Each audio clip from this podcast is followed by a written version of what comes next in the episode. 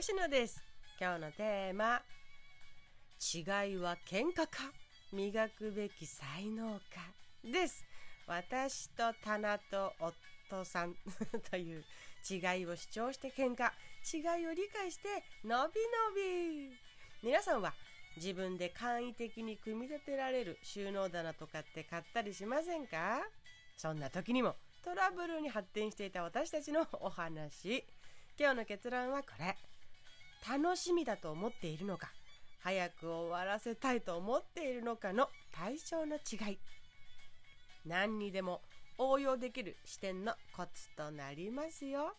ある時ね組み立て式の室内用物干し室内用室内で 洗濯物が干せるよというものがうちにやってきたんですね。私が今のはこういう理由で不便だなって言ってたら夫さんが見つけてきてくれてね。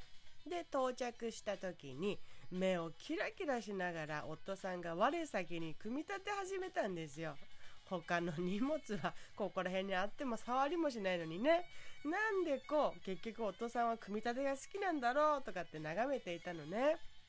なんだか嬉しいなとまあ私だって簡易的に組み立てられるられるものだったら余裕でできるけどねなんて思いながら任せていたんです組み立てを。するとこう言い始めました。あれ？完成形と違う。歪んでる。って。そこで思いました。またかと。もう何回聞いただろう。夫に組み立てを任せて。あれ？なんか違う。という言葉。またかと。ここでね喧嘩になっていたパターンはこれです。あれ？なんか違うという声に私がこう言います。説明書入ってなかったの？って。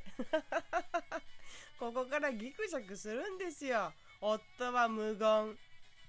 私からすると何のための説明書って思うわけです。まっさらから作るより安心安全で早くて確実なのにと思うのです。大事な部分や特徴や順番が書いてあるじゃん。なんで見ないの？なんでそこを踏まえてやろうとしないの？ねえです。ここにねイラッとするんですよ。ねあなたが作ったものじゃないものは作った人がよく分かってんだよって。私のためにやっててくれててもそれでイラッとしていた時間がよくあったなとあの声で思い出すわけですよ。夫も感受性が豊かちゃんでね私の感情に敏感なのですぐ2人でギクシャクしていたんです。で今はこうです。違いを理解してのびのびパターン。今はねあの夫の行動は特に変わりません。変わらないのです。分かりそうなものは説明書読みません。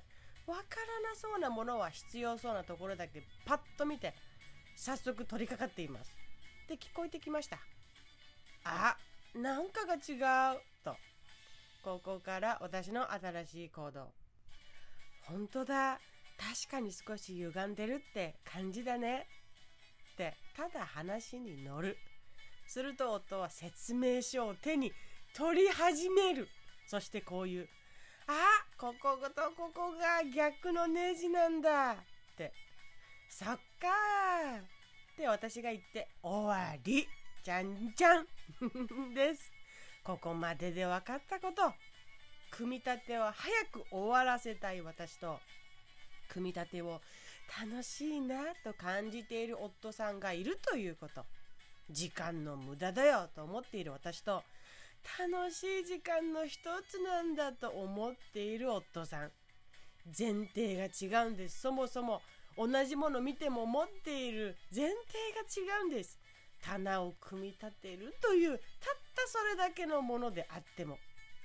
だから早く終わらせるには説明書読むべきでしょうという言葉が出てくる私と。